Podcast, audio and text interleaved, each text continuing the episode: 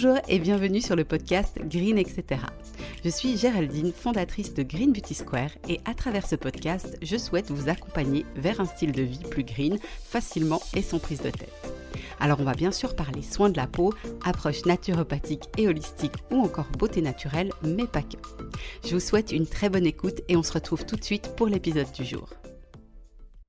Bonjour à tous, j'espère que vous allez bien et je suis ravie de vous retrouver pour ce nouvel épisode. Alors aujourd'hui, on va parler gommage visage parce que c'est une question qui revient souvent sur mon compte Instagram. Est-ce qu'un gommage est un indispensable pour la peau? Est-ce que le gommage convient à toutes les peaux? À quelle fréquence est-ce qu'il faut faire un gommage? Quel gommage choisir? Bref, vous l'aurez compris, le sujet est vaste et il mérite son épisode de podcast pour approfondir ces points. Alors tout d'abord, le gommage, ça sert à quoi? Le gommage, ça permet avant tout de débarrasser la peau des cellules mortes qui vont s'accumuler à la surface de l'épiderme.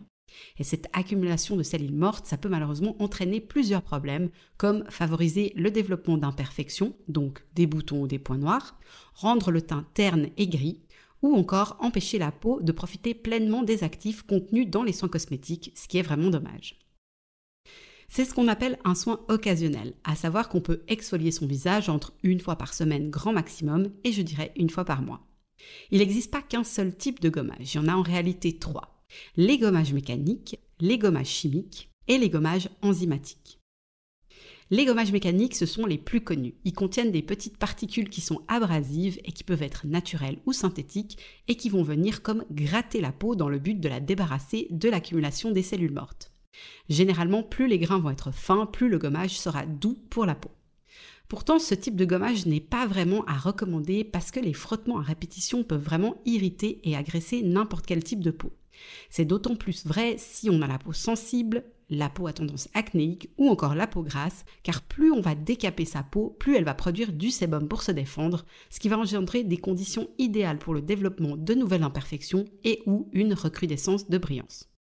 Personnellement, le seul gommage mécanique que j'aime utiliser ponctuellement, c'est un mélange maison avec du miel et du marc de café fin.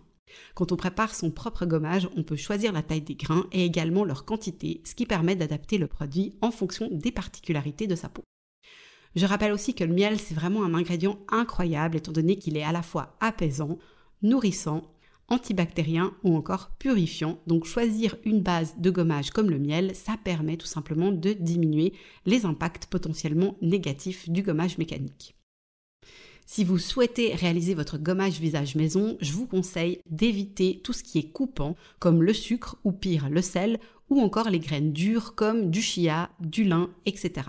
Privilégiez les aspérités fines ou plutôt molles comme le marc de café finement moulu que j'ai déjà mentionné, ou encore le sucre glace ou la poudre d'amande. Parlons ensuite des gommages chimiques. Alors ces gommages, sont à l'opposé des gommages mécaniques dans leur fonctionnement puisque ce ne sont pas les frottements qui vont exfolier la peau, mais des particules acides qui attaquent les cellules mortes pour les éliminer par desquamation. Je vous cite quelques agents exfoliants chimiques qui sont largement répandus. On les appelle couramment BHA ou AHA. Alors on a par exemple l'acide glycolique, l'acide lactique ou encore l'acide salicylique. L'application d'un gommage chimique va s'effectuer un petit peu comme un masque puisqu'il n'a pas besoin de frottement pour agir. À noter que de nombreux soins cosmétiques contiennent des BHA ou AHA dans leur formule même si le produit n'est pas un gommage à proprement dit. On va en retrouver dans des lotions toniques, des sérums ou encore des crèmes pour citer quelques exemples. Donc attention à potentiellement ne pas surexfolier sa peau.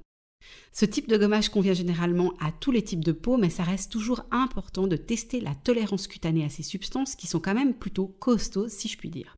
J'ai personnellement fait vraiment une sale réaction à un gommage liquide qui contenait de l'acide glycolique. C'était en fait la période où je souffrais vraiment de mon acné adulte et je malmenais beaucoup ma peau à force de multiplier les essais de produits cosmétiques. Donc elle était déjà passablement irritée et agressée par l'utilisation intensive de produits anti-acné et matifiants. Et quand j'ai appliqué la lotion pour la première fois, mes boutons ont littéralement explosé en sang. C'était vraiment impressionnant à voir. Parlons donc finalement des gommages enzymatiques. Le fonctionnement reste un procédé chimique étant donné que ce n'est pas le frottement qui va exfolier la peau. Par contre, ce troisième type de gommage est plus léger et encore mieux toléré que les gommages chimiques classiques dont je viens de vous parler. Les molécules exfoliantes sont, comme le nom l'indique, des enzymes qui sont issues des fruits et les plus connues sont la broméline qui provient de l'ananas et la papaïne qui provient de la papaye. Concrètement, ces enzymes vont agir rapidement sur la peau en accélérant le processus de desquamation qui est déjà en cours, mais sans le provoquer. Ce type de gommage s'attaque donc uniquement aux cellules mortes et aux impuretés, tout en respectant l'équilibre naturel de la peau. C'est pour moi le gommage le plus doux et respectueux de la peau des trois types présentés. Et selon la composition, même des peaux très sensibles et réactives peuvent utiliser un gommage enzymatique.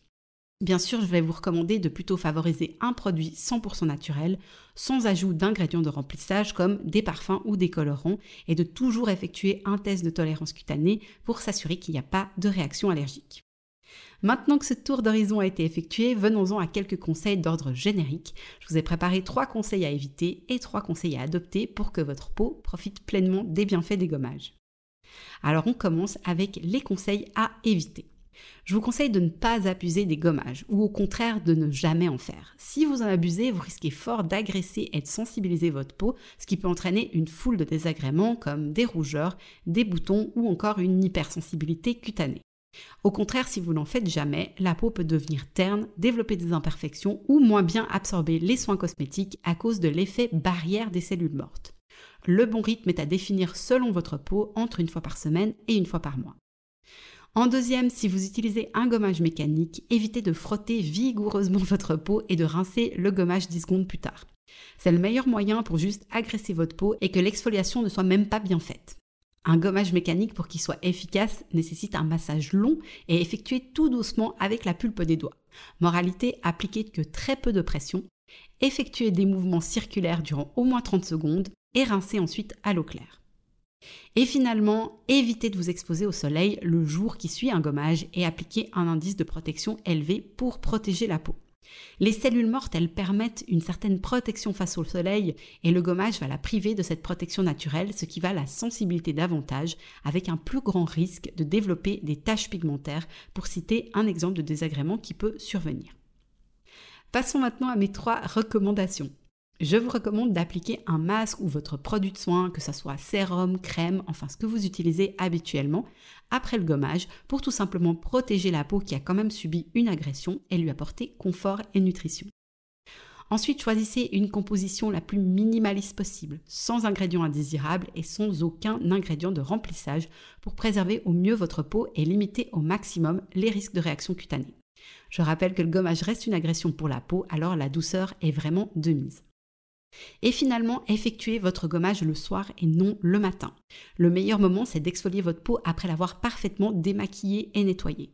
C'est durant la nuit que la régénération cellulaire intervient et c'est donc tout ce qu'on recherche après avoir effectué un gommage.